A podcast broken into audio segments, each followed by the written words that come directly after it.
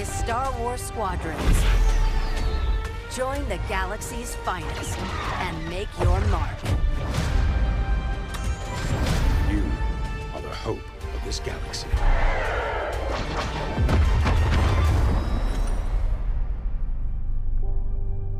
I am the Senate.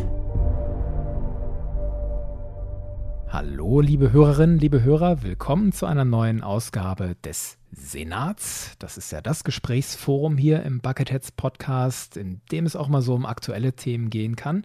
Und das Thema heute habt ihr auf dem Cover gesehen, das ist kein Geheimnis mehr, beziehungsweise im Titel der Folge. Wir sprechen heute über das kommende Star Wars Spiel Squadrons. Wir reden da über unsere Erwartungen, unsere Hoffnungen mit Blick auf das Spiel, vor allem was das Gameplay angeht. Was wird das für ein Spiel? Was macht man da genau? Wie funktioniert die Mechanik auch im Vergleich zu früheren Spielen? Wir reden auch über die Geschichte, die Story, die da möglicherweise auf uns zukommt, wie sich das in die bisherige Star Wars-Geschichte möglicherweise bis wahrscheinlich einwebt. Wobei ich sagen muss, wenn wir das hier aufnehmen, gibt es erst zwei Trailer und ein paar Presseinformationen von EA Star Wars, die inzwischen rausgegeben wurden. Was es noch nicht gibt, und das finde ich wichtig, das sind unabhängige Vorberichte von Journalisten oder irgendwelchen sogenannten Influencern, Videos von Menschen oder Berichte von Menschen, die das Spiel selber schon mal gespielt haben, ausprobieren konnten und so. Das gibt es alles noch nicht. So, wenn ich sage, wir sprechen, das bin natürlich nicht ich alleine. Ich bin Kevin, hallo. Jetzt wird es höchste Zeit, dass ich euch mal den heutigen Senat präsentiere. Drei weitere Senatoren sind da. Ihr kennt die alle schon, wenn ihr den Podcast verfolgt. Senator Nummer eins ist der gute Lasse. Moin, Lasse. Moin, Kevin. Und Senator Nummer zwei, Felix. Hi, Felix. Hi, Kevin. Und unser geschätzter Quizmaster, der Patrick. Hi, Patrick. Hi, Kevin. Ich freue mich, dass ihr da seid. Ich möchte euch gleich mal fragen zum Beginn, wenn ihr an das Spiel Star Wars Squadrons denkt. Patrick, was fesselt dich da am meisten, als du das gesehen hast, als du die Trailer gesehen hast? Was elektrisiert dich am meisten? Das war bei mir ein ziemliches Wechselbad der Gefühle, muss ich sagen. Am Anfang war ich von dem Trailer, von der bombastischen Grafik sehr angetan und positiv überrascht, auch wenn ich sehr überrascht war über das Setting, dass es halt um Raumschlachten ausschließlich geht, aber die Grafik hat mich voll abgeholt. Dann ging es weiter mit dem Gameplay-Trailer, was da alles drin ist, mit den 5 gegen 5 Schlachten und diese ganzen Infos zum Spiel an sich. Da war ich wieder ein bisschen enttäuscht. Dann habe ich wieder weiter geforscht, das hat mich wieder mehr gefesselt. Also es geht drunter und drüber und ich bin noch nicht ganz sicher, was ich davon halten soll und freue mich sehr auf das Gespräch hier. Ja, spannend. Felix, wie geht's dir? Mir geht es eigentlich ziemlich gut damit. Ich war auch ein bisschen skeptisch, wo ich gesehen habe, dass es, wie gesagt, ausschließlich Raumschlachten werden. Aber dann war ich ziemlich angefixt. Gerade, ich bin in Battlefront 2 jetzt nicht der beste Pilot, aber im Allgemeinen mag ich eigentlich so Kampfsimulatoren. Da war für mich die Frage, in welche Richtung geht das? Geht das mehr so in Richtung Battlefront? Dann wäre für mich aber die Frage gewesen, warum brauchst du dafür ein eigenständiges Spiel? Oder geht es mehr wirklich so ein bisschen tiefer Richtung X-Wing und TIE Fighter, Richtung Simulationsschiene? Und da war ich ziemlich gespannt, aber habe richtig Lust drauf bekommen. Ich habe so richtig Lust, mich ins Cockpit zu setzen. Cool. Lasse? Mich hat der Cinematic Trailer, der zuerst rauskam, schon elektrisiert. Der war natürlich toll inszeniert, tolle Grafik, tolle Soundkulisse, wie man das von Star Wars Spielen, die jetzt in den letzten Jahren rauskamen, so kennt. Und ich bin auch ein riesiger Fan des Raumkampfmodus aus Battlefront 2 mir fehlt da allerdings so ein bisschen der Tiefgang, was die Spielmechanik und generell das Gameplay angeht und auch der Modus ist da teilweise oft sehr, ja, sehr eintönig, wenn man es oft gespielt hat. Und da habe ich mich dann sehr gefreut, dass jetzt ein Star Wars Spiel kommt, das nur Raumschlachten im Vordergrund hat, mit verschiedenen Modi, mit Bombern, Jägern, alles was dazugehört, ganz viel Customization-Möglichkeiten und ich freue mich da sehr drauf, weil ich, wie gesagt, ein Riesenfan von diesem Raumschlacht-Szenario bin. Also einmal skeptisch, zweimal elektrisiert. Ich tue auf die Seite der Elektrisierten meinen Punkt noch dazu. Also ich bin auch elektrisiert. Ich bin ein absoluter Raumkampf-Fan. Also als Kind habe ich schon alles aufgesogen, was es gab. Han Solo in der Geschützkanzel im Millennium Falcon, Luke in seinem X-Wing und sogar Kram wie Kampfstern Galactica. Ich weiß nicht, ob ihr das mal gesehen habt, wo die Jäger beim Starter so richtig ins All katapultiert wurden. Das sind so Fernsehbilder, mit denen ich groß geworden bin. Und ich habe dann immer versucht, das nachzuspielen. als ich einen PC hatte, die X-Wing-Serie habe ich rauf und runter gespielt. Ich habe auch alle Wing Commander-Teile gespielt, Rogue Squadron, alles. Und ich war da teilweise so tief drin und richtig peinlich. Ich habe vor dem Computer gesessen und habe mir dazu so einen alten Mofa-Helm aufgesetzt, der bei uns in der Garage rumflog, weil ich wollte, dass es noch realer wird irgendwie. Da hat mir dann danach manchmal der Schädel gebrummt, so, weil es nicht so gut war. Aber da war ich anscheinend auch schon Buckethead, fällt mir gerade ein. Und den meisten Spaß hatte ich mit TIE Fighter. Da gibt es ja auch im Podcast eine Folge dazu. Und ich weine so ein bisschen diesem simulatorischen Charakter nach, den TIE Fighter hatte. Und was mich da jetzt an Squadrons so am meisten elektrisiert hat, das ist genau das, dass es offenbar so ein paar Aspekte dieser Simulation auch in diesem Spiel gibt. Stichworte die Cockpit-Perspektive und vor allem die Energieverteilung da bin ich super dankbar für und ich bin gespannt, wie das funktioniert. Und das Ganze eingebettet in moderner Grafik, bombastischer Sound, Solo, Multiplayer-Partie, eine gut inszenierte Geschichte. Das könnte gut werden, ist meine Hoffnung. Lass uns nochmal so ein bisschen sortieren. Was ist vielleicht bekannt? Und was ist noch nicht bekannt? Also Squadrons wird ein reines Raumkampfspiel sein, in dem es mehrere Modi geben wird. Also einmal ein Story-Modus, wo ich als Einzelspieler eine Geschichte spiele. Dann einen 5 gegen 5 Raumjäger-Kampf-Modus. Und das, was die als ihren Hauptmodus bezeichnen, das sind diese Flottenkämpfe mit verschiedenen Phasen. Erst Jäger gegeneinander, dann bekämpft man zwei mittelgroße Großkampfschiffe und dann bekämpft man das Großkampfschiff in der letzten Phase. Und diese Phasen können so gegeneinander schwappen. Je nachdem, wer in welcher Phase die Oberhand behält, kann das verteidigende Team dann auch in der nächsten Phase wieder in den Angriff wechseln und so. Und der Storyrahmen, wo das spielt, also nur so grobes Stichwort, das spielt nach Rückkehr der Jedi-Ritter, aber da gehen wir später ins Detail. Wir bleiben jetzt mal bei diesem Punkt Gameplay. Was ist bekannt in Bezug auf Steuerung, Mechanik, Tiefe. Wir spielen auf Seiten der Republik vier verschiedene Jäger, den X-Wing, den A-Wing, den Y-Wing und den U-Wing. Und auf Seiten des Imperiums TIE Fighter, TIE Interceptor, Bomber und TIE Reaper. Wenn ihr diese Liste seht, meine Herren, in welchen Jäger setzt ihr euch zuerst rein? Ganz klassisch in den X-Wing. Warum? Ja, auf jeden Fall. Äh, TIE Interceptor. Auch wenn ich das Cockpit vom X-Wing wahrscheinlich ein Stück cooler finde, aber allein von der Optik und was ich so direkt vom Gefühl her sagen würde, Interceptor. Warum ihr beiden X-Wing? Weil es ist einfach das Star Wars Raumschiff für mich. Damit hat Luke Skywalker den ersten Todesstern ausgeschaltet und ich will darin fliegen und mehr brauche ich gar nicht sagen. Vielleicht mal von dem Gedanken auch weg, ist das ja so der Standardflieger. Ja? Und bei Battlefront 2, das muss ja sich den Vergleich nur mal gefallen lassen, hat der mir von den drei Fliegerklassen auch einfach am besten gefallen, weil der alles irgendwie konnte. Das wird klar, der erste vom Feeling her und auch vom Probieren, wie funktioniert das alles hier, bevor man sich an die Spezialklassen wagt. Da ist man vielleicht auch am ehesten zu Hause. Aber deswegen würde ich mich auch in den TIE setzen, so wie der Felix. Vielleicht den klassischen TIE Fighter sogar, weil wer braucht schon Schilde, ja, wenn man ausweichen kann. Also, ihr. Wenn man ausweichen kann. ich habe all die, all die Raumschiffe habe ich schon mal gesehen in den Filmen, außer das eine Ding vom Imperium, dieses Support. Der TIE Reaper kommt in Rogue One vor.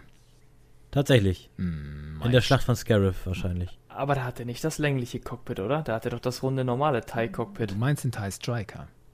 Ach so, okay. Ja, das kann sein. Das ist das Ding, was die Death Trooper am Strand absetzt. Das ist der TIE Reaper. Genau. Ach ja, und da sind die ganz ah, normalen okay. Abfangjäger, sind die Striker. Genau. Okay. Ja. ja. okay. Deswegen dann auch quasi das Äquivalent zum U-Wing, weil Truppentransporter und deswegen Supporterklasse. Ja. Genau. Und da wollte sich jetzt keiner spontan reinsetzen von euch. Das sagt ja auch schon mal was aus. Später dann vielleicht in der zweiten Runde. Wenn wir jetzt nochmal so auf die Steuerung, die Mechanik und die Tiefe gucken, wenn wir da nochmal drauf gucken, welche Hoffnungen, Erwartungen habt ihr mit Blick auf folgendes Versprechen? Wir können oder müssen die Energieverteilung regeln. Da ist ja die erste Szene im Enthüllungstrailer schon dieser X-Wing wird von einem TIE Fighter verfolgt und die Pilotin sagt, ich kann ihn nicht abschütteln, ich leite alle Energie auf die Triebwerke. Und dann sieht man eine Nahaufnahme von der Energieverteilung und die erinnert so ganz stark an die Energieverteilung bei X-Wing und Co. Diese drei Energiebalken, die Energie als Punkte dargestellt und je voller eine dieser Balken ist, desto mehr Energie gibt es auf das entsprechende System. Sind wir auch gerade bei so einem Punkt, der mich zum Skeptiker macht. Wie klappt das halt auf der PlayStation oder auf der Xbox im Vergleich zum PC? Kann das genauso gut funktionieren? Bisher ist meine Erfahrung PS4 und ich bin PS4-Spieler durch und durch. Meinst du nicht, dass du genug Tasten auf dem Controller hast und dann noch die Möglichkeit, dass man so ein Funktionsrädchen aufploppen lässt über die Select-Taste oder so?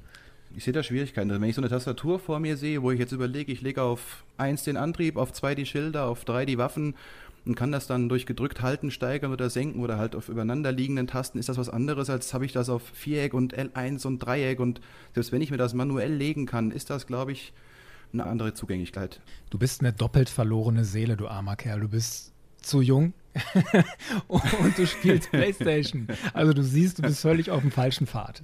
Aber ich, Patrick, ich kann deine Bedenken gut verstehen und würde das gerne noch ein bisschen erweitern.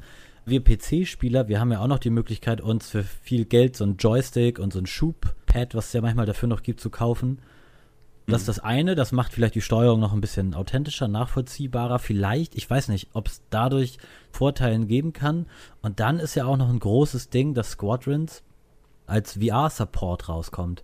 Und da frage ich mich dann auch, Spieler, die so eine VR-Brille haben, erleben das natürlich in einer anderen Intensität und ich hoffe natürlich, dass sie dadurch keinen Vorteil haben, der sich aufs Gameplay auswirkt. Das sind so auch durchaus Bedenken. Crossplay finde ich an sich natürlich irgendwie ein cooler Gedanke. Die Community wird größer. Ich kann auch mit Freunden zusammenspielen, die eine Playstation oder eine Xbox haben.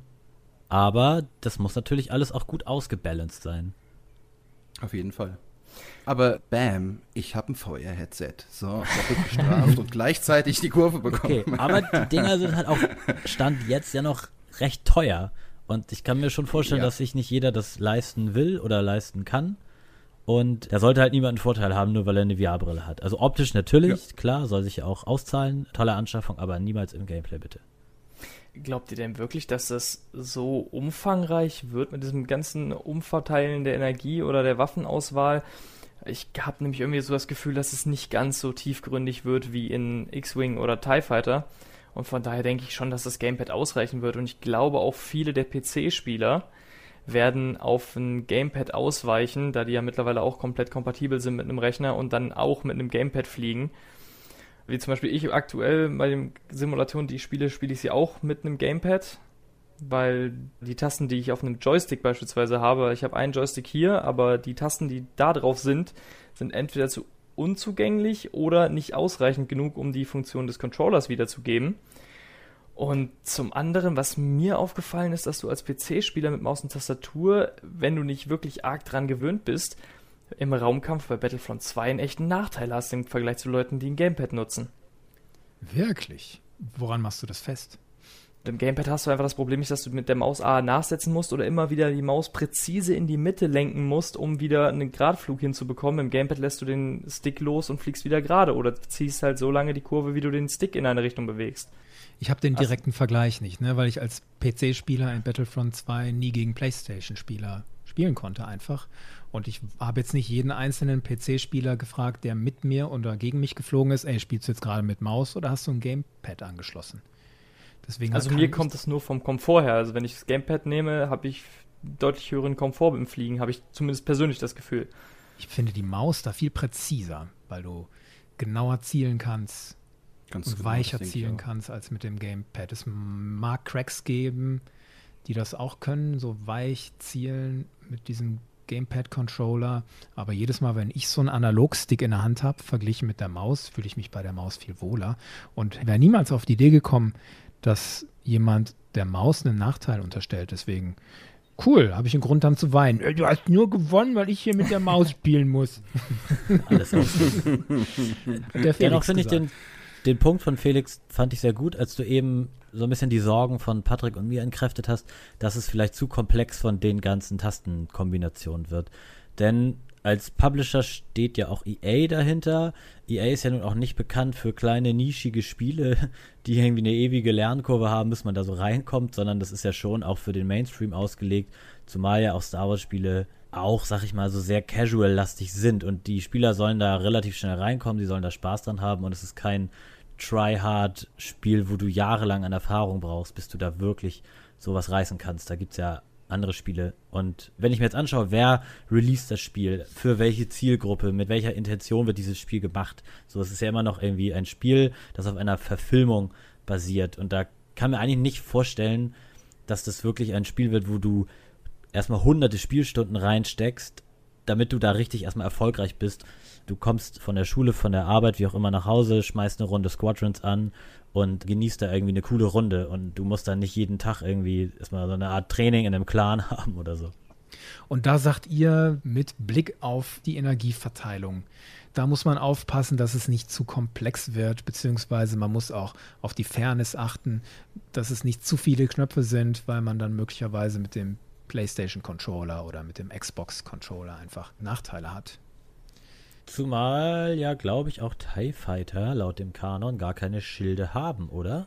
Richtig. Genau, bei den TIE Fightern ist dann klassisch die Energieverteilung reduzierter. Du entscheidest halt nur, wie viel Energie kriegen die Laser und die Triebwerke. Ja, das klingt ja für mich jetzt so, als wenn die X-Wings in dem Sinne da schon mal einen Vorteil haben, aber es wird wahrscheinlich so ausbalanciert sein, dass TIE Fighter dann stärkere Laser haben oder einen anderen Vorteil. Das muss ja irgendwie ausgeglichen sein. Ich glaube, sie hatten schon gesagt, eben genau aus diesen Kanon-Gründen, dass der TIE Fighter auch später, wenn wir dann zu den Upgrades kommen, wo man ne, sein Schiff ein bisschen verbessern kann, dass der TIE Fighter mhm. eben dann verstärkteren Rumpf bekommt, um eben diesen Schildeffekt, den die Schilde beim X-Wing haben, ein bisschen auszugleichen, damit der Jäger im direkten Vergleich keinen Nachteil hat. Ah ja, ja das habe ich auch gehört. Mhm. Also ganz konkret gibt es bis zu 50 Upgrades, die man laut dieser ersten Ankündigungen im Laufe des Spiels dazuschalten kann, sich dazu erspielen kann. Und manche dieser Upgrades verstärken tatsächlich den Rumpf. Manche verstärken aber auch die Schilde. Ich kann daraus jetzt nicht erkennen aus diesen Informationen, dass das auf TIE Fighter begrenzt ist, dass man den Rumpf verstärken kann. Da bin ich hm. mir jetzt gar nicht so sicher, in welche Richtung das geht. Klassischerweise würde natürlich der TIE Fighter durch höhere Geschwindigkeit oder Feuerkraft oder so den Nachteil, ich habe keine Schilder ausgleichen, aber das müssen wir einfach abwarten. Das wurde bisher in den Spielen auch immer sehr unterschiedlich gehandhabt. In X-Wing und den TIE Fighter zum Beispiel war der TIE Fighter genauso schnell wie ein X-Wing-Jäger. 100 MGLT war die Standardgeschwindigkeit, sowohl vom TIE als auch vom X-Wing. Da haben die keinen ah, Unterschied ja. gemacht war es mhm. einfach gekniffen. Du musstest ausweichen als Teiljägerpilot. Unter diesen 50 Upgrades, die vorab gepostet wurden, da sind mir noch so ein paar lustige Sachen aufgefallen. Zum Beispiel kann man sich eine Beam Weapon dazu kaufen. Das ist so eine Art Traktorstrahl, wo, wenn man den Gegner darin fängt, dann kann der nicht mehr steuern. Der muss dann geradeaus fliegen. So zumindest war das in den Erweiterungsmissionen von TIE Fighter und den späteren X-Wing vs. TIE Fighter und so. Also vor mir fliegt der Felix und ich habe den mit meiner Beam Weapon gefangen und der kann dann nicht mehr links, rechts, geradeaus, vorne, hinten. Das klingt nach hm. einem ziemlichen Frustfaktor. ja, auf jeden Fall. Aber vielleicht kann man das ja auch irgendwie blocken durch wenn man einen Druiden da oben drin hat, der das durch irgendeinen Mechanismus halt abschirmen kann oder so. Guter Gedanke. Countermeasures gibt es auch. Das klingt halt alles in allem für mich sehr viel. Also nehmen wir mal an, die Steuerung auf dem Controller würde funktionieren und das ist auch alles ganz handlich. Dann hast du ja, wie gesagt, die Verteilung der Energie, dann hast du diese verschiedenen Waffen, dann steckst du in der Beamcan drin, kannst nicht mehr lenken, dann hast du den Voice-Chat gleichzeitig mit Voice-Commands und dieses und jenes und kleine Befürchtung von mir, dass es durch all das, was auch vielleicht alles gut gemeint ist, kann auch zu viel werden. Dass der Frustfaktor so wächst, weil ich so überfordert bin und mache mir so einen Knoten in meine Finger, dass ich dann für eine gechillte Runde nach Feierabend echt da eigentlich die Nerven vielleicht nicht für habe. Ja, Patrick, aber wir wollen ja auch viel. Oder? Also ja, in Battlefront 2 sicher. war das doch alles, also es war cool, aber es war ja zu wenig, also für mich. Ich hätte da gerne noch so ein paar Tricks, dass man noch irgendwelche, durch eine Kombination irgendeine Rolle machen kann oder so einen Move, dass man diese Schwerelosigkeit des Raums mit nutzen kann und so weiter. Klar, klar. Aber stell dir jetzt mal vor, du spielst ja 5 gegen 5, ja. Wegen mir kann das ja sehr facettenreich sein, aber 5 gegen 5, du hast drei Leute, der eine schießt dir ein Torpedo hinterher, der zweite hat dich in der Beam kennen, du musst noch die Energie verschieben, der andere schreit dir zu, du sollst den noch supporten und das ist meine Befürchtung. Wegen mir, facettenreich kann das sein, wie auch immer, aber bei 5 gegen 5 kann es ja auch sein, 4 gegen 1 und dass es da dann einfach zu viel gleichzeitig zu beachten gibt und du dann eigentlich völlig erlegen bist. Es steht und fällt natürlich mit guten Mitspielern, Patrick, was du gerade sagtest. Also wenn du 4 gegen 1 hast, klar. Gut, dann sollst du halt auch verlieren. Ja, das ist ja, ja soll ja nicht sein, dass du das dann gewinnst. Genau. Ja, kann ich ja verstehen. Ich habe mich aber auch gefragt, es wurde ja auch groß angekündigt mit 5 gegen 5. keine riesigen Schlachten 16 gegen 16 oder sowas, wie es ja bei Battlefront 2 jetzt auch möglich ist. Oder 12 gegen 12, bin ich mir gerade nicht mehr so sicher. Auf jeden Fall habe ich mich gefragt, welche Teamplay-Mechaniken kann denn da das Spiel dir bieten? Es gibt ja nun auch wirklich diese beiden Schiffe, die als Support-Klasse eingetragen sind. Ich habe versucht, meine Fantasie damit anzuregen. Wie könnte man sich denn da supporten? Das Support-Schiff, kann es die Schilde der anderen vielleicht nochmal schnell aufladen? Oder kann es Munition verteilen. Munition wird es ja wahrscheinlich gar nicht geben, oder? Also ich frage mich, wie da der Teamplay-Aspekt so richtig groß in den Vordergrund gerückt werden soll bei 5 gegen 5. Das ist noch Spekulation, weil diese genaue Verteilung der Rolle des Support-Schiffs ist, glaube ich, so nur angedeutet worden. Man sieht in einem Trailer eine Szene, da fliegt, ich glaube, der TIE Reaper hinter zwei Lambda-Shutteln und die Schilde der Lambda-Shuttles flackern so ein bisschen auf. Also möglicherweise lädt der TIE Reaper da die Schilde so ein bisschen nach von den befreundeten Schiffen, die da beschützt werden müssen. Aber wie gesagt, Spekulation. Das wäre aber klassisches Support. Ne? Entweder heile ich meine Mitspieler oder ich verstärke deren Feuerkraft, deren Energie.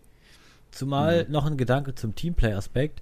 Es wurde ja auch so ein Social Hub angekündigt, dass man vor dem Rundenbeginn sich mit anderen Spielern austauschen kann. Das ist natürlich ein nettes Feature, steht und fällt aber auch immer mit der Herzlichkeit einer Community. Und naja, ihr wisst ja, wie das ist im Internet. Es gibt da durchaus toxische Communities oder welche, die halt gar keinen Bock auf so ein Teamplay haben, die da einfach schnell rein wollen ins Game und da ein bisschen rumblazern wollen mit ihren Raumschiffen. Und gerade bei 5 gegen 5 ist es ja schon wichtig, sich vorher abzusprechen. Gerade wenn es ja diese Klassen gibt, macht es ja vielleicht wenig Sinn, wenn du fünf Bomber hast, wenn die anderen denn da ihre Jäger alle zu fünf nehmen. Und da hoffe ich sehr, dass die Star Wars Community uns da nicht enttäuscht und wir in diesem Social Hub da viele nette Menschen treffen werden. Da freue ich mich auch sehr drauf, vor allem mit der VR-Unterstützung. Also du kannst ja deinen Charakter noch ein bisschen vom Aussehen verändern und sowas und du stehst dann da an diesem Tisch und nimm mal an, in der VR-Brille drehst dich um zu den Leuten und sprichst wirklich mit denen, auch über das eingebaute Mikro in der VR-Brille. Das stelle ich mir ziemlich cool vor, ohne dass ich da große Skepsis mitbringe. ich bringe da leider Ich glaube aber auch, dass das Teamplay ziemlich großartig werden wird gerade wie gesagt mit dieser Beam Cannon, ich denke mal, sobald man die benutzt, wird man wahrscheinlich selber nicht mehr in der Lage sein zu schießen, oder? Bin ich da falsch? Oder man weiß, weiß nicht, es noch wie, nicht. Wie die speziell funktioniert, weiß ich nicht. Früher konnte man schießen, auch mit der Beam Cannon. Aber ich noch. denke mal, wahrscheinlich wird es aus dem Teamplay-Aspekt mehr Sinn machen, dass du dich im Vorfeld absprichst oder während des Spiels mit deinen Teamkameraden absprichst, um eben zu sagen, hier, den und den pick ich mir jetzt raus, den lege ich mit der Beam Cannon lahm und dann vertraue ich auf meine Mitflieger, dass die den besagten Jäger ausschalten. Und von daher denke ich mal, wird das schon ziemlich viel Teamplay-Aspekt bieten, also wenn das nur ein Punkt davon ist. Und zum anderen, ich glaube, der Briefing Room ist halt gerade dann interessant, wenn man mit bekannten Leuten zusammenspielt. Also gerade, sagen wir mal, wenn wir jetzt zusammen in eine Runde gehen, dass wir uns in diesem Briefing Room vorher wirklich gescheit eine Strategie zurechtlegen können. Natürlich, wenn man alleine spielt, liegt es ein bisschen an der Community. Da hoffe ich genauso wie ihr auch einfach, dass sich da die gesamte Star Wars Community, die sich mit dem Spiel trifft, dann auch so zusammenreißt und das macht und nicht einfach nur auf den schnellen Kill aus ist. Aber ich gehe da doch schon sehr positiv eigentlich an die Sache ran.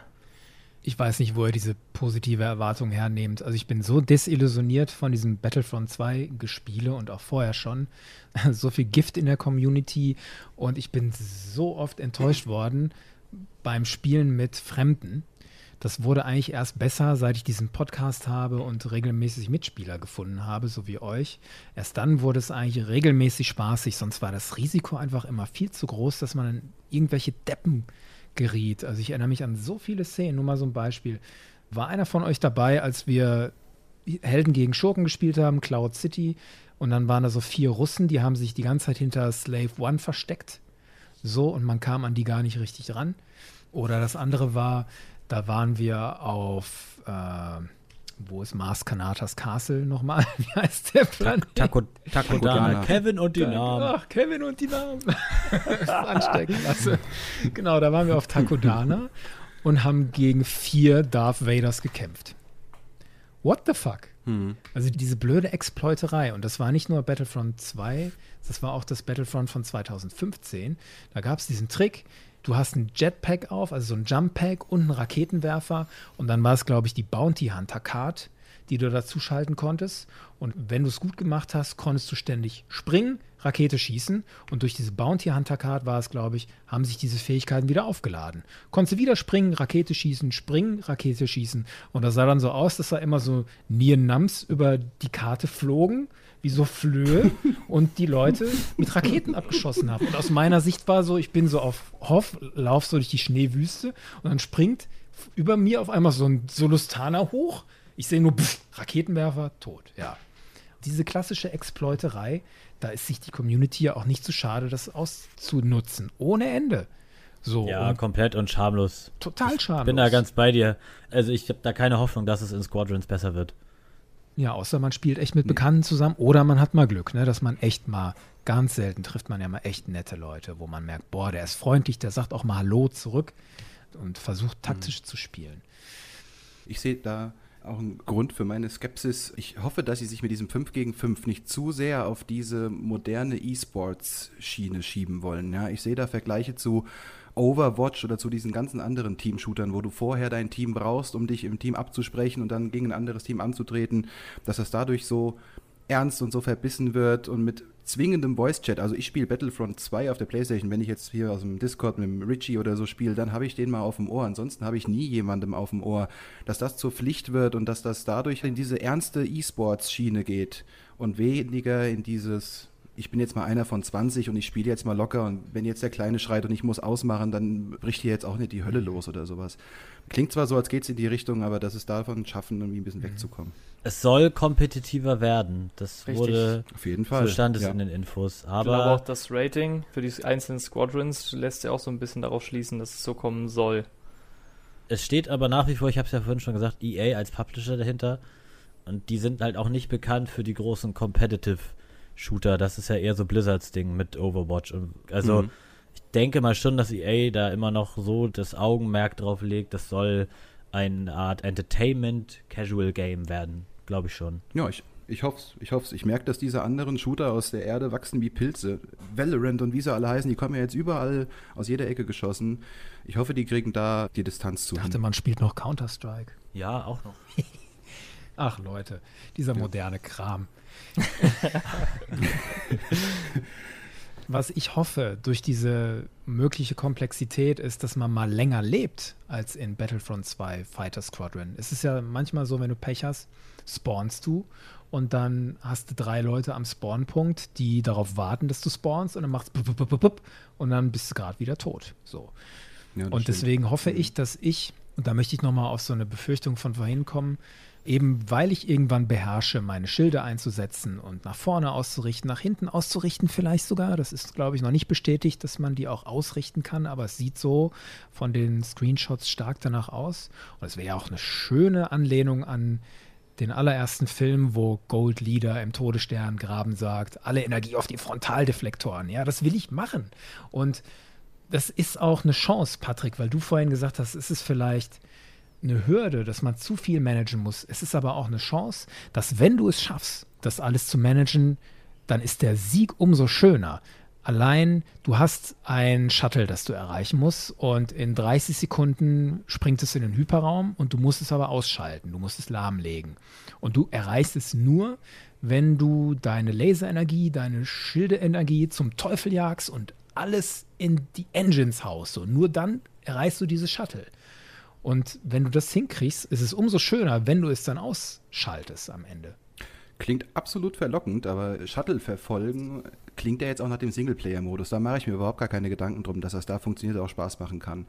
Die zwei Modi, die es im Multiplayer gibt, den Dogfight und den Fleet Battle oder was das war, wird es ja schwieriger mit mal schnell einen Shuttle verfolgen oder mal einen Shuttle der Lambda-Klasse als Supporter unterstützen. Das ist ja da dann eigentlich, so wie ich das verstanden habe, nicht mehr drin. Dann wird es ja wirklich kompetitiv 5 gegen 5. Aber warum nicht? Ich meine, du hast ein Multiplayer-Gefecht. Die Gegner sind gerade dabei, deine Fregatte zu zerschießen. Und du musst schnell dahin fliegen. Und dann wäre es doch eine gute Idee, mal eben alle Energie auf die Engines zu hauen. Das kann doch auch im Multiplayer funktionieren. Und das ist jetzt nur ein einfaches Ja. Beispiel. Das kann dann noch viel komplexer werden. Es gibt ja auch KIs, die mit auf dem Schlachtfeld sind, wenn ich das richtig verstanden habe, in diesen Fleet Battles. Ja, das Also, dass man nicht nur von fünf Pros da zerrupft wird, sondern auch nochmal den Erfolgsfaktor hat, indem man da eine KI so, abschließen so? kann. Ja. Sind euch noch Dinge bei dem Gameplay, bei der Steuerung richtig? Dieses schöne Ding in der Flugphysik, dass man geradeaus fliegt und dann wie bei so einem Break-Turn dann noch so ein bisschen nach vorne driftet, aber eigentlich schon nach links sein Schiff neigt. Das habe ich so in dem Star Wars Raumkampfspiel noch nicht gesehen. Ich finde, das könnte mhm. Spaß machen. Ist euch darüber hinaus noch irgendwas aufgefallen, über das wir noch nicht gesprochen haben? Alles, was so Gameplay angeht? Die Geschwindigkeit hätte ich jetzt gesagt. Also im Vergleich zu Battlefront oder so sah das Spiel doch ein ganzes Stück zügiger aus. Das stimmt. Was so die eilige Könnte auch die Perspektive da sein. Da ist die ja. Frage, ist es jetzt sozusagen diese Inszenierung, die man uns gegeben hat? Weil wir sehen ja hochglanzpolierte Trailer, die designt sind, dass sie cool und schnell aussehen. Oder ist es im Spiel wirklich so? Oder es ist die Cockpit-Perspektive, die einen das vermuten lässt, genau. dass es schneller ist. Mhm. Das kann auch sein, ja. Puh, als alter Thai-Bomberflieger kann ich sagen, es kann auch aus dem Cockpit sehr lahm aussehen. ich hoffe noch auf viele abwechslungsreiche Maps. Das hat schon 2 ja auch schon ganz gut gemacht, dass du Maps hast, wo du Asteroiden schweben hast. Das sieht man ja auch in dem Reveal-Trailer ganz am Anfang. Da sieht man ja auch viele kleine Asteroidensplitter, die da rumjagen. Dann hoffe ich natürlich auch auf viele Trümmerteile, vielleicht von einem Todesstern zum Beispiel. Dann hoffe ich auch, dass es vielleicht eine Map gibt, in der man halt die besagte Schlacht um Yavin 4 mit dem ersten Todesstern nachspielen kann und in den Schacht eintauchen kann. Oder in den zweiten Todesstern wenn man versucht, den Reaktor da zu zerstören, sowas. Ich will durch Gräben von Sternzerstörern fliegen können. Ich will in riesigen Planetensphären fliegen können. Also da erwarte ich schon viel Abwechslungsreichtum in den Map-Designs. Ich glaube, da können wir dich teilweise enttäuschen und teilweise erfreuen nach allem, was bisher bekannt ist über die Schauplätze und die Maps. Also, es sind bisher sechs Schauplätze und Maps bestätigt. Einmal Yavin Prime, dieser rote Gasriese, der ja den Mond Yavin 4 in der Nachbarschaft hat. Das ist der, wo die Rebellenbasis stand. Und Yavin Prime ist dieser rote Gasriese. Und ich glaube, in den Trailern sieht man da so Schlacht. Das sieht so fast nach Bespin aus. Schlacht in den Wolken. Ne? So rotes Licht und sowas. Ja, das, wo der Sternzerstörer so drauf das draus auftaucht. Möglicherweise ist das Yavin Prime. Ne, weiß ich nicht. Dann gibt es die Nadiri-Werft. Das ist die Schiffswerft, wo die Neue Republik unter anderem den Starhawk baut. Das ist ein Thema für sich, dieser Starhawk. Dann wird da Esseles genannt. Das ist ein bisher unbekanntes System, glaube ich. Da steht dazu, das ist ein eisiger Ring, ein Abhörposten des Imperiums. Also da dürfte einiges rumfliegen an Eis und Asteroiden im All. Dann ein anderer Ort heißt Sisubo. Das ist ein Planet im Chandrilla-System. Das ist das System, wo Mon Mothma herkommt, wo dann auch der erste Hauptstadtplanet der neuen Republik sein wird. Galitan ist der fünfte Ort, ein Mond mit einem Nebel und Asteroiden. Und der sechste Ort ist das Zawaianische Abyss. Asteroiden, elektrische Energie und Schiffswracks werden wir da umkurven dürfen. Und das mhm. alles spielt ja nach Episode 6. Und deswegen Todesstern gereben lasse, glaube ich, äh, sieht schlecht aus. Außer es gibt irgendwelche Mods ja. und DLCs. Ja, du hast recht. Aber zwischen Asteroiden kannst du fliegen und in Nebeln und zwischen elektrischen Störungen. Das war immer sehr spannend, fand ich, in dieser Battlefront 2 Map. In der Resistance-Ära gab es das mit diesen gravitatonischen Störungen, wo man diese Anziehungskräfte und die Abstoßkräfte sehr stark nutzen konnte für hm. seine Flugzeuge. Car bei der genau, Evakuierung. Diese Szenen waren das, ja. Hm. Ich denke mal, an hm. sowas lehnen sie sich an. Das sind hm. die Schauplätze. Wollen wir jetzt, wo wir da sind, mal so in die Geschichte eintauchen? Vielleicht noch eins zum Gameplay. Wenn du sagst, Schub rausnehmen, das Schiff drehen, während das nach hinten fliegt und sowas. Ich bin eigentlich recht tapfer, was die Motion Sickness angeht beim VR sofort. Ähm, aber da wird mir bei der Vorstellung schon schlecht. also ich sehe mich in meinem Sessel setzen mit dem Ding auf und während mein X-Wing sich in die andere Richtung dreht, fliege ich in die linke und gucke nach rechts aus dem Fenster raus und äh, sehe mich auf dem Flur liegen. Ich erinnere mich, dass es bei Battlefront 2 ja mal in den Optionen, ich weiß nicht, ob das auf dem PC auch so war, diesen automatischen Stabilisator konntest du einschalten, dass das Schiff sich immer wieder waagerecht gestellt hat. Ja. Den hatte ich rausgenommen, ich kam so ganz gut klar. Sowas können sie ja für die VR-Leute mit Motion Sickness nicht reinbauen, sonst geht das mit Balancing ja gar nicht. Also ich sehe bei diesen ganzen großen Manövern gameplay-technisch für den VR-Support eine große Hürde bei der Motion Sickness. Ich finde, das geht zum Teil. Also ich habe gerade solche Sachen wie Eve Valkyrie, wo das ursprünglich rauskam, war das ja auch ein reines VR-Spiel, bis es dann irgendwann für die normalen Konsolen, äh, Konsolen, für die Rechnerspieler, hm. genau. Das habe ich eine ganze Zeit lang gespielt, da fand ich, war es nicht so schlimm mit der Motion Sickness. Also da konnte man schon so eine halbe Stunde, dreiviertel Stunde spielen, bevor man da was gemerkt hat. Also zumindest ich persönlich konnte das.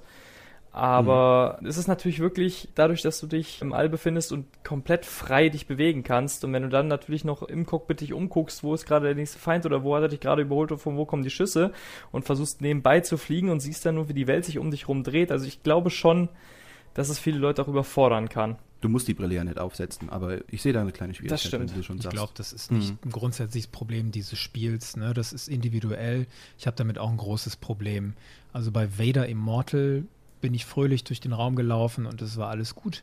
Aber dann habe ich Skyrim VR probiert und da habe ich schon quasi im Hauptmenü in diesem Tutorialtal, wo man mal so Bogen schießen kann, wurde mir schon schlecht. Und dann musste ich die Brille mhm. sofort vom Kopf schmeißen. Von daher bin ich da bei dir, Patrick. Und dann hilft entweder Brille absetzen oder ich habe es nicht probiert, aber die GameStar hat vor ein paar Wochen einen Artikel veröffentlicht, wo sie Ratschläge geben, was kann man tun gegen diese Sickness, die man entwickelt unter hm. so einem 3D-Headset.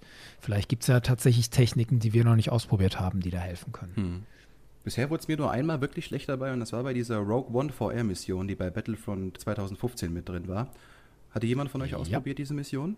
Ja wenn man diesen äh, TIE Fighter jagt als X-Wing und der dreht als Kurven und du drehst diese Kurve als hinterher, kennt man ja aus Battlefront 2, wie ein Hund, der seinen eigenen Schwanz jagt, bis einer sagt, das ist mir zu blöd und fliegt aus diesem Kreis raus. Und ewig im Kreis, im Kreis, im Kreis, da wurde es mir, das war das erste Mal und das war natürlich gerade bei Star Wars, dass ich dachte, upala, jetzt kriegt es mich aber gleich. Das ist ja jetzt ausschließlich dieser Luftkampf, wo mhm. man sich als im Kreis dreht bin gespannt. Ich probiere es aus, aber wie gesagt, wenn es nicht klappt, dann setze ich es ab und spiele so weiter. Bevor wir jetzt allerdings das Gameplay-Technische verlassen, was sagt ihr denn eigentlich zum Interface? Oder besser gesagt zu dem nicht vorhandenen Interface? Ah, guter Punkt. Weil was man jetzt bis jetzt gesehen hat, es gibt weder Fadenkreuz noch irgendwelche Heads-Up-Informationen. Das ist ja komplett clean und alle Informationen, die man zum Spielen braucht, kriegt man über die Anzeigen im Cockpit. Ja, und beim Schießen musst du dich grob ausrichten, wo ist hier die Nase meines Flugzeugs, wo schieße ich ungefähr hin. Also es gibt ja keine Zielhilfen oder ähnliches. Ich kann nicht dran glauben, dass es kein Fadenkreuz gibt. Das geht nicht. Wie soll denn das gehen? Einfach so grob in die Mitte ziehen ohne Fadenkreuz? Nein. Ich habe mir auch eingebildet, ich hätte Screenshots mit Fadenkreuz gesehen. Und da war ich dann wieder beruhigt. Aber an sich bin ich total zufrieden damit, dass die Anzeigen da sind, wo sie sind, dass es kein Heads-Up-Display gibt, sondern da im Cockpit das integriert ist. Das ist doch auch für die Immersion ganz wichtig. Das ist super. Hm, gute Idee auf jeden ja, Fall. Ja, auch fürs Feeling, dass ich meine Instrumente im Cockpit habe und halt keinen hat da drüber gelegt habe noch von Spiel, sondern das wirkt ja dann authentisch, wenn ich wirklich denke, ich sitze in diesem X-Wing. Das also ein Fadenkreuz, das bräuchte ich schon noch. Ob es eine Minimap braucht, weiß ich jetzt noch nicht eigentlich im Grunde nicht, aber man bräuchte schon auch irgendwie noch eine Anzeige, hier ist das Ziel, da musst du angreifen. Das ist ja in Battlefront 2 auch so, das wäre vielleicht nicht schlecht, aber vielleicht kann man es ja auch ausschalten. Hat es nicht so einen kleinen Kompass auch mal gehabt, irgendein Interface unten links in der Ecke? Radar. Wo so kleine rote Punkte, ja, Radar, genau. Ja, das ist eindeutig zu das sowas, glaube ich, hatte. Und hm. eine Map ist ja dann nochmal was anderes, wo man früher die Taste M gedrückt hat und dann ging ein anderes Fenster auf, wo so eine Übersichtskarte Oder war. Select. Ach, hey, ich muss die Lanze hier hochhalten. ja, stimmt. Zum Thema Fadenkreuz, ich sage ja, es wäre wahrscheinlich hilfreich, den ersten Treffer zu landen. Aber auch wieder zum Thema Immersion. Also ich glaube, Luke Skywalker hatte auch kein Fadenkreuz irgendwo sich da in die Scheibe geritzt. Und äh, selbst ein Zielcomputer hat er gegen Ende noch abgeschaltet. Von daher, ich glaube, wenn man dann die ersten Schüsse abgefeuert hat und weiß, wo die hinfliegen, kann man ja immer noch mal korrigieren. Also von daher bräuchte ich es wahrscheinlich nicht unbedingt. Und wenn alle denselben Nachteil haben, dann kommt es halt wirklich darauf an, wer spielt das Spiel schon ein bisschen länger oder wer kann sich da am schnellsten dran gewöhnen und es wirkt halt dann einfach noch ein bisschen authentischer, finde ich. Wobei ich allerdings jetzt schon gemerkt habe, dass ich wahrscheinlich ein Problem bekommen werde oder was mich so ein bisschen in den Trailern gestört hat, ist der Vergleich. Ich habe ja gesagt, ich würde sofort in den TIE Interceptor steigen aber die Cockpit-Ansicht von dem Interceptor oder von den TIEs im Allgemeinen ist ja im Vergleich zum A-Wing oder zum X-Wing doch schon ein bisschen limitierter, habe ich das Gefühl, oder? Ja klar, das Fenster ist kleiner, es ist enger. Mhm. Also deutlich kleiner. Also manchmal habe ich bei den Trailern das Gefühl gehabt, okay, im X-Wing hast du halt die Action voll gesehen und konntest dich super orientieren und im TIE hast du das Gefühl, ja, du guckst auf so eine Art Monitor. Also du hast da wirklich nur dieses begrenzte Sichtfeld. Du kannst ja nicht mehr so wirklich nach rechts oder links gucken. Du siehst ja wirklich nur in so einem kleinen Fenster vor dir, was da ist und alles seitlich, ja, da musst du gute Flügelmänner haben oder du bist halt geliefert. Könnte passieren. Das Problem kannst du beim Y-Wing auch haben. Auch relativ kleines Fenster. Im Gegensatz dazu der A-Wing, das ist ja ein Paradies, das der Rundumsicht. Diese Mhm. Kugel quasi, in der man da sitzt, da siehst du ja alles. Das stimmt. Helft mir gerade nochmal, da war doch auch eine Anzeige in dem äh, Interface, nenne ich es jetzt mal, in dem Cockpit, äh, wo sich so ein kleines Schiffchen gedreht hat. War das mein eigenes Schiff, was ich da Nee, gesehen das, was habe? Oder war das vielleicht ein gegnerisches Schiff, was ich in der Erfassung hatte? Ich glaube, das war die Erfassung. Und wenn ich jetzt dran denke, wie im Vinellium-Falken geschossen wird, wo, wie diesem kleinen Schiffchen, was sich auf dem Display dreht, vielleicht ist das das Fadenkreuz, dass ich weiß, ich muss ballern, wenn das Ding strack Genau. vor mir ist. Ich denke wahrscheinlich ungefähr so werden sie es lösen wollen. Also fände ich zumindest ich cool, auch. wenn es so gemacht wäre. Ja, dass es dann piep, piep, piep macht und ich sehe, jetzt ist er stark vor mir und jetzt muss ich Genau. loslegen. Das wäre cool. Mhm. Interessanter Das Gedanke, da bin ich noch gar nicht drauf gekommen. Wollen wir jetzt auf die Geschichte gehen? Darf ich? Gerne. Sehr gerne.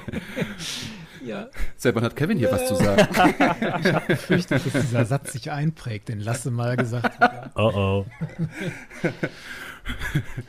Also, die Geschichte spielt nach der Schlacht von Endor. Das heißt, der zweite Todesstern ist weg. Der Imperator ist tot. Sein Imperium ist noch da, versucht sich irgendwie selbst zu retten. Und die frühere Rebellenallianz ringt damit jetzt ihre neue Republik aufzubauen. Das heißt auch schon die neue Republik. Wir spielen sowohl auf Seite des Imperiums, wird uns erzählt, als auch auf Seiten der neuen Republik auf Seiten der neuen Republik das Vanguard-Geschwader, Vanguard Squadron und auf Seiten des Imperiums Titan Squadron. Und da geht es offenbar im Kern darum, so verstehe ich das, dass die neue Republik ihr neues Großkampfschiff baut, die Starhawk-Klasse. Und das ist ein Schiffstyp, der ja mitentscheidend wird für den Sieg über das Imperium in der Schlacht von Jakku. Da gucken wir vielleicht nochmal drauf. Und wir besuchen dabei zum Teil bekannte Schauplätze aus Star Wars, so wie Yavin Prime, da haben wir schon kurz drüber gesprochen. Und teilweise nicht bekannte Schauplätze, beziehungsweise nicht gezeigte Schauplätze, wie diese Nadiri-Werft. Und wir spielen dabei bisher nicht bekannte Charaktere, aber wir bekommen im Laufe der Geschichte sehr bekannte Charaktere aus dem Star Wars-Universum zu Gesicht. Welche sind euch da in den Trailern aufgefallen? Bekannte Charaktere. Darf ich anfangen, weil ich kenne die wenigsten? der, könnt, der, könnt, der könnt ihr alle schön ergänzen. rein. Okay, Deal. Wedge Antilles habe ich erkannt. Yes, Sir. Und Hera Richtig. aus Rebels. Hera Syndulla. Richtig? Und einen Das brauchen wir noch. Dann müsst ihr mir helfen. Wir sehen noch Ray Sloan. Aus der kanonischen Literatur noch Ray Sloan. Also gehen wir mal die einzelnen durch. Äh, Wedge Antilles hast du zuerst gesagt, Lasse. Erzähl mal was über Wedge Antilles. Wedge Antilles ist ein Pilot der Rebellen. Er sitzt im X-Wing. Er ist einer der wenigen Überlebenden beim Anflug auf den ersten Todesstern. Und er ist auch einer der wenigen Überlebenden bei der Zerstörung des zweiten Todessterns, der mit dem Millennium Falcon, von Lando gesteuert wird, aus seinem Inneren gerade noch so rauskommt, bevor der Todesstern explodiert. Und mehr kann ich gar nicht so richtig zu ihm sagen. Ergänzung? Welche Rolle könnte der hier in dieser Zeit nach Endor spielen? Habt ihr da eine Ahnung? Irgendwo schon mal was gelesen oder gehört? Sonst seid ihr mir ausgeliefert. Also ich bin ausgeliefert. Ich habe Battlefront 2 gespielt, was ja auch in der Zeit spielt, in der Story, aber ich habe die Bücher nicht gelesen und bin ansonsten da noch völlig Ist ja nicht schlimm, dafür habt ihr mich, deswegen hat Kevin hier noch was zu sagen. Also wir, wir wissen aus der Aftermath-Trilogie, dass Reg nach Endor irgendwann als Pilot aufhört und er ist dann Spion für die neue Republik und wird dann auch ziemlich bald vom Imperium gefangen genommen und ist dann im kalten Griff von Ray Sloan unter anderem. Aber hier in Squadron sehen wir, dass Wedge Antilles noch Pilot ist. Ich bin gespannt, ob der da eine kleinere oder eine größere Rolle hat. Und in Rise of Skywalker ist er uns ja auch allen aufgefallen, dass er nochmal mitkommt zur großen Endschlacht. Und dann sitzt er in der Geschützkanzel des Millennium Falcon. Hera Syndulla taucht auf. Ihr kennt sie alle aus. Komm, lass mich nicht im Stich. Ist das eine rhethorische Pause? Klär, oder? klärt mich auf. Komm, Hera Syndulla kennen wir aus Rebels natürlich.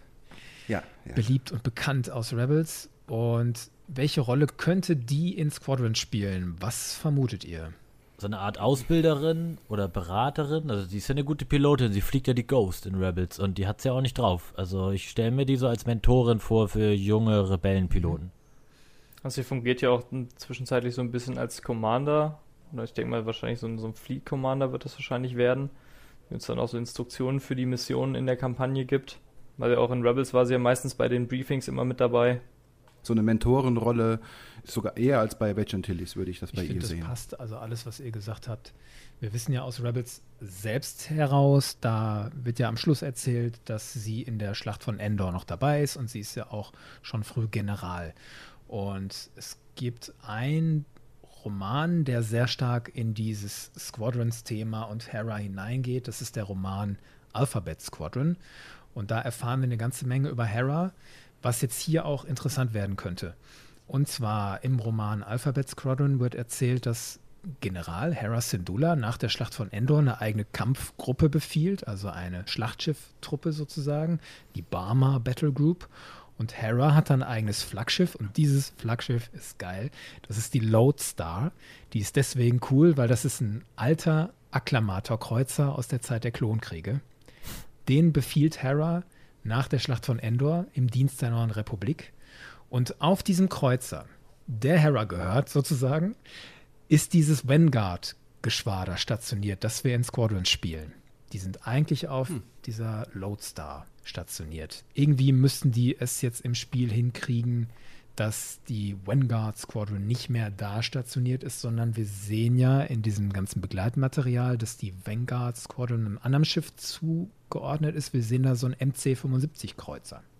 So ein Kalamari-Kreuzer wie in Rogue One von Vader am Schluss gebordet wird. So ein Schiff scheint die ja als Heimatschiff zu haben.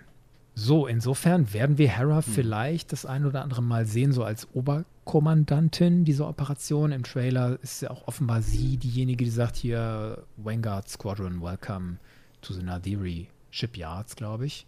Da, wo die Starhawk-Klasse gebaut wird. Und Ray Sloan. Von Ray Sloan gehört habt ihr schon mal, ne? Im Podcast. Ja, scheiße. Stimmt. Geht mir ähnlich. Dieser Podcast. Ich brauche eine Auffrischung. Wer ist das? Ray Sloan ist aus, ausschließlich aus den Büchern bekannt und aus den Comics bisher, und zwar aus dem neuen Kanon seit 2014, 2015. Die ist deswegen, jetzt mal so ganz grob gesagt, die ist deswegen cool, weil ich glaube, das ist die erste Frau mit dunkler Hautfarbe, die einen mega hohen Offiziersrang im Imperium innehat und im Zuge dessen auch sehr interessante charakterliche Entwicklung durchmacht. Eingeführt wird sie im Roman A New Dawn. Das ist ja der erste Kanon-Roman, den es überhaupt gab mit dem Neustart. Da ist sie Captain Ray Sloan noch. Und wir erfahren da so Dinge wie, dass sie zum Beispiel gegen Hera Syndulla und so kämpft, als sie noch relativ jung waren und diese Ghost Crew in dieser Form noch nicht existiert. Da ist Ray Sloan schon als Captain. Ihren großen Auftritt hat Ray Sloan aber dann in der Aftermath-Trilogie. Also in der Geschichte, die spielt nach der Schlacht von Endor zwischen Episode 6 und Episode 7 Kanon, Ausrufezeichen.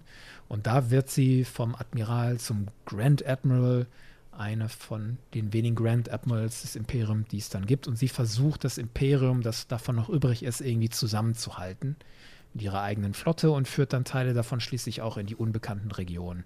Also das ist eine Frau, die ist aus voller Überzeugung Imperiale. In ihrer Kindheit wurde ihr Planet ziemlich geplagt von irgendwelchen Räuberbanden und Piraten und so. Und das Imperium kam dahin und hat da Ordnung gemacht. Und deswegen findet die das Imperium super. Und nur irgendwann im Laufe dieser Aftermath-Trilogie entwickelt sie halt die Erkenntnis, das hier ist nicht mehr mein Imperium. Und unter anderem deswegen ist die so spannend und beliebt. Eine Ikone aus dem Literaturkanon und wir sehen sie jetzt in Squadrons das erste Mal animiert und wir hören sie sprechen tatsächlich und da freue ich mich sehr drauf. Sie dürfte da noch Admiral sein, noch kein Grand Admiral, sondern normaler Admiral und auch noch absolut loyal dem Imperium gegenüber. Und so wie ich das verstehe, ist sie nicht da die Hauptantagonistin, sondern da ist auf Seiten des Imperiums werden andere Charaktere eingeführt, aber die Ray Sloan wird man wohl auch mal sehen, als möglicherweise Oberkommandierende in der Zeit. Passt ihre Darstellung im Game zu deiner Vorstellung aus den Büchern? Total also es gibt ja auch Comics, wo sie gezeigt wird. Auch aus den Kanan-Comics wird sie genauso dargestellt. Also dunkelhäutig, dann hat sie sehr volles, gelocktes Haar, kann man nicht sagen, aber welliges, sehr volles Haar, was sie dann hinten so halb offen, halb zusammengebunden hat. Und hat so einen sehr stolzen Gesichtsausdruck drauf, steht oft da mit Händen hinterm Rücken zusammengeführt, ne, so wie Thrawn auch gerne da steht, wie man als Admiral halt steht, ja, wenn man aus dem Fenster guckt, so ah, Hände hinterm Rücken. Ich finde die Darstellung von ihr in den Trailern passt super. Sehr schön. 1A. Ja, ich bin Erinnert mich gespannt. ein bisschen an Aiden Versio, gell, wenn ihr zusammen Ja. Hände hinter dem Rücken und dieses strenge und gerecktes Kinn und fanatische Imperiale, das Gibt bestimmt Ähnlichkeiten. Ja. Wobei wir jetzt wahrscheinlich in dieser Geschichte nicht erleben, wie Ray Sloan die Seite wechselt. Aber wo wir sie gerade angesprochen haben, glaubt ihr, es gibt Überschneidungspunkte, die man vielleicht jetzt noch nicht angedeutet hat zu den Charakteren aus Battlefront 2, weil es ist ja zeitlich ungefähr gleich angesiedelt. fand ich auch interessant. Ja, dass man vielleicht mit dem Inferno Squad in ein, zwei Raumkämpfen zusammenfliegt oder an der Seite von denen. Oder halt auch später auf Seiten der Rebellen könnte es ja auch genauso gut sein, dass man mit Aiden Versio zusammen irgendeinen Raumkampf bestreitet. Ist nicht ausgeschlossen. Ich glaube persönlich nicht dran. Ich als Autor würde versuchen, eine eigenständige Geschichte zu erzählen. Und da bräuchte ich jetzt keine Überschneidung zu diesen Charakteren. Aber ausgeschlossen ist das nicht. Ja, man muss ja nicht so stark miteinander verstricken, einfach nur so eine Erwähnung, dass man weiß, ah, okay, ne, EA, hier spielen wir so ein bisschen mit unseren Charakteren so ein bisschen aneinander vorbei. Wahrscheinlich hast du recht. Ich fände es nicht schlecht, ich fände es irgendwie cool. Es würde für mich so Ich das Ganze noch ein bisschen ja. mehr schließen. Wenn wir jetzt nochmal so auf die Geschichte gucken, welche Chancen seht ihr denn in dieser Geschichte und in dem Setting, soweit wir das bisher kennen? Das soll ja in der Zeitspanne zwischen der Schlacht von Endor in Episode 6 und der Schlacht von Jakku spielen. Das ist ja vor Episode 7. Und da tobt ja quasi dieses Nachbeben. Ne? Der Imperator ist tot, das Imperium existiert ja aber trotzdem noch, auch wenn der oberste Anführer von denen, also der Imperator tot ist. Und ich erwarte da von der Story schon auch, dass ein paar Einblicke irgendwie gewährt werden in diese Gründung und den Aufbau der neuen Republik. Weil ich das immer ein bisschen schade fand in Episode 7, da, gut, das spielt halt auch 30 Jahre nach Episode 6, aber da sehen wir diese neue Republik ganz kurz auf Hosnian Prime, wie sie dann direkt, direkt auch zerschmettert wird. Aber mich interessiert schon, wie ist die entstanden? Wer hat daran mitgewirkt? Was haben die denn für eine große Flotte? Also äh, eigentlich wissen wir ja, dass da eine große Entmilitarisierung denn losgegangen ist seitens der neuen Republik. Und wie passt das denn nun zusammen mit diesem Squadron-Spiel, wo ja dann doch viele Schlachten geschlagen werden? Zu diesem Zeitpunkt ist das Imperium noch nicht besiegt. Die Schlacht von Jakku kommt ja noch. Und in dieser Zeit rüstet die frühere Rebellenallianz und die neue Republik jetzt, die rüstet noch auf. Und da steht im Zentrum jetzt in diesem Spiel dieses Starhawk-Projekt. Und das ist halt das neue Großkampfschiff der Republik. Soweit man das bisher weiß, sind es halt aus alten Sternzerstörern zusammengebautes Riesenkampfschiff. Und in der Aftermath-Trilogie spielt das in der Schlacht von Jakku eine wesentliche Rolle. Wer das noch nicht gelesen hat und sich nicht spoilern lassen will, hört mal kurz weg. Und zwar ist es am Schluss ein Starhawk-Schiff, das entscheidend ist, dass die neue Republik die Schlacht gegen das Imperium gewinnt. Und zwar tobt da am Himmel über Jakku diese Schlacht zwischen den Großkampfschiffen des Imperiums und der, der Republik. Und das Imperium hat unter anderem den Supersternzerstörer Ravager da noch im Orbit, also so ein Riesenpott. Und Admiral Akbar gibt dann den Befehl, konzentriert das Feuer auf die Triebwerke der Ravager und die Republik schafft es dann tatsächlich, die Triebwerke auszuschalten. Und dann kommt so ein Starhawk an und hat einen riesigen Traktorstrahl, erfasst die Ravager und zieht diesen Supersternzerstörer auf die Oberfläche von Jakku. Und der Supersternzerstörer stürzt ab, dank dieses Traktorstrahls. Und weil Akbar vorher diesen Befehl gegeben hat, zerstört man die Triebwerke. Und dieses Wrack des Supersternzerstörers Ravager sehen wir in Episode 7. Das ist nämlich das, wo Ray und Finn mit dem Falken durchfliegen. Das ist die Ravager. Ah, Und die liegt da, weil es den Starhawk gab. Und in Squadrons sind wir jetzt sozusagen dabei, wie der Starhawk gebaut wird. Und auf Seiten des Imperiums müssen wir wahrscheinlich verhindern, dass der gebaut wird. Und auf Seiten der Republik müssen wir halt dafür sorgen, dass der beschützt wird und noch gebaut wird. Von daher finde ich das eine durchaus halbwegs relevante Geschichte. Ja, zur kanonischen Einordnung nochmal. Wie viele Jahre nach Episode 6, nach dem Fall des Imperators, spielt denn diese Schlacht von Jakku? In Mandalorian, das ja fünf Jahre nach Episode 6 spielt, sehen wir ja, dass das Imperium nur noch so kleine Zellen hat. Das habe ich mich halt gefragt. Diese Schlacht, diese entscheidende Schlacht von Jakku, wo das Imperium ja dann wirklich endgültig so besiegt ist, muss ja irgendwie zwischen Mandalorian und Episode 6 gespielt haben. Das ist ja eine Zeitspanne von fünf Jahren. Irgendwie Wir muss es doch eigentlich auch alle mitgespielt, oder? Ja, das stimmt. Weil Battlefront 2 spielen wir doch die Schlacht von Jakku. Ja. Ja. das ist das, was mich verwirrt hat. Und das ist nicht. Bin ich jetzt auf dem falschen Dampfer? Das- nein, nein, ist das- das nicht Kanon? Doch, doch. Doch, doch, das ist Kanon. Das ist Doch. nicht so lange nach dem Tod vom Imperator. Ein Jahr danach Ja. ist es. Genau. Ein, Jahr, okay. okay, da macht Sinn. Also Battlefront 2, die Story ist Kanon. Ich dachte jetzt Doch. gerade, Ja, ja. Aftermath streicht das durch Nee, und macht da was ganz nicht. anderes Das draus. passt schon zusammen. Nee. Wir sehen Okay. halt in Battlefront 2 nur einen Teil, einen Ausschnitt der Schlacht von Jakku, so wie wir in Aftermath auch nur einen Ausschnitt der Schlacht von Jakku sehen. Was mir noch aufgefallen ist, ist die Optik von der Starhawk. Was Die meinst du? sieht fast genauso aus wie die Gravestone aus Star Wars The Old Republic. Erzähl mal was über das Schiff.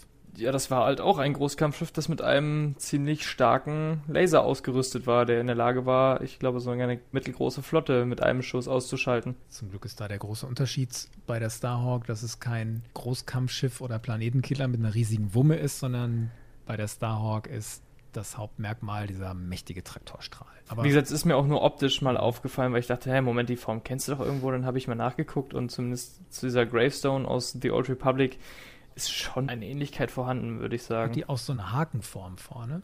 Ja, genau Ach, deswegen. Ja, interessant. Habt ihr noch andere Ideen, welche Chancen in der Geschichte stecken könnten? Worauf kann man hoffen? Wie der Lasse schon sagt, diese politischen und die Aufbau und sowas, das, das fände ich sehr interessant, wenn das damit drin ist. Realistisch finde ich das, glaube ich, nicht. Es wird ein 40-Euro-Spiel, was den Hauptschwerpunkt auf dem kompetitiven Multiplayer hat. Das wird eine Story haben. Ich würde instinktiv nicht glauben, dass die überhaupt so groß wird wie die bei Battlefront 2 oder so viele Gastauftritte oder so einen langen Zeitraum hat. Ich denke, da wird ein kleiner Ausschnitt von sein und dann passiert wohl auch was hier mit der Starhawk, was du jetzt sagtest oder so.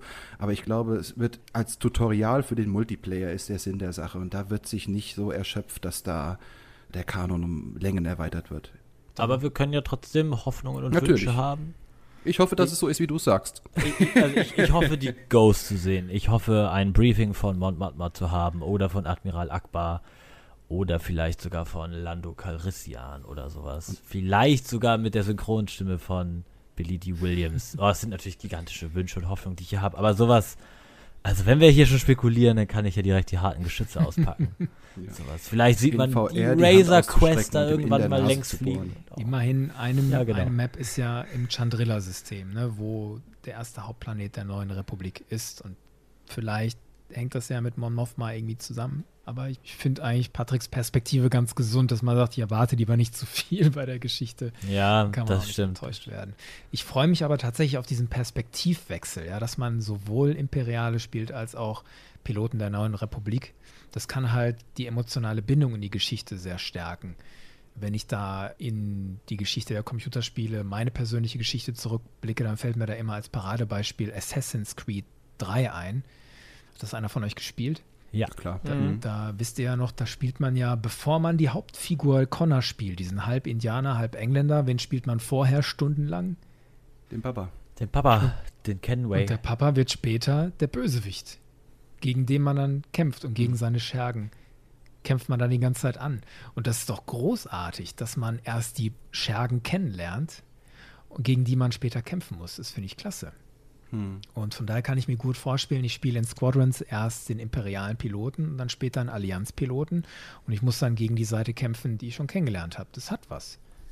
War in dem Trailer kein Auswahlbildschirm? Habe ich da keinen Auswahlbildschirm gesehen, dass man links oder rechts Stimmt, aber konnte, es wird auch spielt? ausdrücklich gesagt, du spielst die Story auf beiden Seiten. Ja, aber dann ist halt die Reihenfolge. Ne? Die ist vorgegeben, meine ich. Es Ja? wechselt sich immer so ab, ja. Das ist linear so. erzählt. Okay. Das hat Also mich du- aber auch verwirrt. Aber das schließt das ja nicht aus, was der Kevin sagt. Wenn man jetzt beide als zwei Stränge spielen kann, ist dramaturgisch das vielleicht ein bisschen entkräfteter, aber äh, klar, man hat erst die eine Sicht und dann die andere, egal wie man es dann spielt. Was ich prinzipiell von der Struktur auch gut finde, dass man offenbar ein Großkampfschiff als Basis hat für das eigene Geschwader. Beim Imperium den Sternzerstörer Overseer und bei der Republik diesen MC-75 Kalamari-Kreuzer The Temperance, die Mäßigung. Ich finde es immer gut, wenn man im Spiel immer wieder an einen Ort zurückkommt, ein Ort, der einem ans Herz wachsen kann, den man vielleicht auch so ein bisschen umgestalten kann, den man dann vielleicht auch irgendwann verteidigen muss. Das hat auch Potenzial für emotionale Bindung an die Geschichte. Gut, Frage, wie sehr sie das mit Leben füllen. Wird das wie bei Wing Commander, die Tiger's Claw oder die Concordia, wo man sich ewig drauf bewegt hat auf diesen Schiffen und dann bricht es einem irgendwann das Herz, wenn das Ding in die Luft fliegt. Ob das so weit kommt, ob sie mich so stark binden, mal schauen. Aber schön fände ich's. Gehen wir mal auf die Zielgeraden. Wenn wir dieses Spiel nehmen, im Konglomerat der Star Wars-Spiele insgesamt, was glaubt ihr? Welchen Stellenwert wird dieses Spiel einnehmen? Wird das das nächste große Ding? Ich denke ehrlich gesagt nicht. Also ich habe irgendwie so im Gefühl, das ist so ein kleineres Spiel für Nischenfans, aber ich denke nicht, dass es der neue AAA-Titel wird, den EA uns die ganze Zeit quasi nicht angekündigt hat und dann kommt das so kurz vor Release, weil es ist ja jetzt auch gar nicht mal so weit weg, dass das Spiel rauskommt. Und wenn du dann überlegst, wie lange die anderen AAA-Titel im Vergleich dazu vorher halt schon, ne, in welchem Zeitraum die vorher angekündigt waren, ich glaube, das wird so ein Lückenfüller für die Zielgruppenfans, die auf diese Dogfights Bock haben, richtig gut wird, auch eine Kampagne liefert, die wahrscheinlich in dem Umfang für, wie gesagt, auch nur 40 Euro, ich denke mal, mehr oder weniger sein Geld wert sein wird. Ich kommt immer darauf an, was man davon erwartet. Aber dass das den Umfang von einem Jedi Fallen Order oder Fallen Order 2 haben wird, denke ich nicht. Also ich denke nicht, das wird das Spiel sein, weswegen Fallen Order 2 verschoben wird oder erst in, im nächsten Jahr angepackt wird. Ja, ich sehe das ähnlich wie Felix. Das ist ein Nischenspiel. Du hast mit Jedi Fallen Order schon die Sparte des Singleplayers gut besetzt, mit einer tollen, packenden Story. Du hast mit Battlefront 2 zwar ein Spiel, das jetzt kein Content mehr liefert, aber das mittlerweile so umfangreich ist und ein riesiges Komplettpaket ist. Du hast da Bodenkämpfe, du hast Raumkämpfe, du hast Heroes vs. Villains, du spielst die großen Prominenten, kannst du spielen, alles gegeneinander. Und da sehe ich jetzt ein Spiel, das rein auf Raumschlacht zugeschnitten ist, sehe ich auch eher als Nische. Aber es gibt da durchaus auch die Hoffnung, dass das vielleicht durchs Gameplay ja doch noch einen großen Stellenwert hat. Also wenn es wirklich richtig gut ausbalanciert ist, wenn dieser Competitive Charakter, der jetzt angekündigt wurde, nicht zu extrem ist und auch den Mainstream mit abholt und dann irgendwie bekannte Streamer und Leute auf Twitch damit aufspringen und das Ding richtig hochhypen und das abgekultet wird, weil die Spielmechanik so genial ist, wie das damals bei dem TIE Fighter Game ist, von dem Kevin ja immer gerne schwärmt dann kann das schon für die Community, glaube ich, einfach aufgrund des Gameplays ein richtig, richtig tolles Ding werden. Also ich denke nicht, dass das Battlefront 2 vom Thron stoßen wird. Ich hoffe, dass es nicht diesen Anspruch an diesen E-Sport hat und dass es diese Nische auch füllt, dass man da lange viel Spaß mit haben kann. Aber ich schließe mich den anderen beiden an. Das deckt gewisse Interessen ab, aber wird nicht alle abholen. Es kostet, wie gesagt, 40 Euro. Es ist in dem Sinne gar kein AAA-Titel. Wenn das eine super Story hat und der Content für online kommt immer und immer und immer nach und man kann keine Mikrotransaktion machen, um das Geld reinzubringen und die wollen nur 40 Euro haben, ist das in meinen Augen schon fast ein Geständnis für hier, nehmt es, habt Spaß. Vertreibt euch die Zeit, okay. bis das nächste große Spiel kommt wahrscheinlich, ne? Genau, ja. ja. so sehe ich das auch. Sonst, wo sollen die das Geld sonst hernehmen? Genau so ist es angekündigt worden von dem Creative Director. Der hat ein Interview gegeben, da sagt er das genau so. Also wir haben einen Oldschool-Ansatz gewählt und wir wollten euch für 40 Euro hier ein fertiges Spiel geben, ohne Mikrotransaktion und ohne Pay-to-Win-Gedöns und so. Und er schließt nicht aus, dass es mal DLCs geben wird, aber er sagt ausdrücklich, Games as a Service, so wie Battlefront 2 das war, sind wir nicht. Und von daher ist auch der Anspruch gar nicht da, dass es ein Riesending wird. Mhm. Trotzdem gefällt mir die Grundidee und ich habe mir immer ein reinrassiges Raumkampfspiel wieder gewünscht, das so näher dran ist an TIE Fighter als jetzt zum Beispiel an Woke Squadron oder eben an den Raumkampfmodus in Battlefront 2. Und da habe ich doch noch eine gar nicht so kleine Hoffnung, dass das hier was wird. Wir werden es sehen. Also, meine Herren, wer hat es schon vorbestellt von euch? Ich tue mich. Always remember, no pre-order. ich habe es vorbestellt. Bin ich Tatsächlich? Oh. ja, okay. Das ist ein Online-Spiel, daher will ich mir das im PlayStation Store vorbestellen, weil ich es nicht verkaufen werde. Und da ist es noch nicht drin. Sonst hätte ich es vorbestellt. Ich bin mir noch nicht sicher. Wir haben Leute bei uns ich im warte die erste Release-Woche ab. Wie den Moritz, der sagt, vorbestellen bringt gar nichts. Irgendwie hat er recht. Ich konnte nicht anders. Ich musste es einfach haben in meiner Sammlung jetzt schon. Von daher. Ja, ich sag mal, du machst ja letztendlich auch nichts verkehrt. Ne? Du zahlst jetzt nicht drauf, nur weil du vorbestellt hast. Im Gegenteil, du kriegst ja dann wahrscheinlich nur diese exklusiven Skins. Von daher denke ich mal, vielleicht werde ich es mir auch noch vorbestellen, weil ich bin auch so ein Mensch, ich mag Cosmetics. Von daher, wenn das Spiel wirklich so großartig wird und ich bin am Ende so begeistert, dann ärgere ich mich wahrscheinlich wirklich maßlos, dass ich ne, diese Skins eben nicht kriege. Ganz genau. Aber ach, bis jetzt habe ich mich noch nicht durchgerungen, es zu bestellen. Wir werden es erfahren, ob der Felix es vorbestellt noch oder nicht. Liebe Hörerinnen, liebe Hörer, ich hoffe, wir haben euch noch mal so ein bisschen Einordnung gebracht, was dieses Spiel angeht und vielleicht noch mal so ein paar Infos nachgeliefert und vielleicht habt ihr auch so ein bisschen profitiert von unseren persönlichen Erwartungen daran und an unseren Gefühlen, die wir damit verbinden. Also rundherum hoffe ich, es hat euch Spaß gemacht, uns zuzuhören. Danke dafür. Wenn euch grundsätzlich gefällt, was hier im Bucketheads Podcast passiert, dann schaut mal vorbei auf der Webseite bucketheads.de. Da steht eigentlich alles, was ihr wissen müsst über wo man uns findet, wie man uns kontaktieren kann und wie man uns eventuell auch unterstützen kann, wenn man das möchte. Wie erreicht man euch auf Twitter, meine Herren? Lasse? Ich bin Lasse FCSP. Felix? Mein Twitter-Name ist flex.m.t. Und der Patrick hat auch einen Twitter-Account, das weiß ich. Ja, einen sehr frischen. Weißt du auch, wie ich heiße? Shelder Junge oder so. Äh, ah, Ed Shelder Shelder Knabe. Knabe, ja, Exakt, genau. ja. Sheld Ja, hat ja, was ja, zu tun mit dem Ort, wo du wohnst. So, Exakt. ich ja. schreibe das in die Folgenbeschreibung, dann könnt ihr das nochmal genau sehen, unsere Twitter-Accounts. Also, bis zum nächsten Mal und möge die Macht mit euch sein.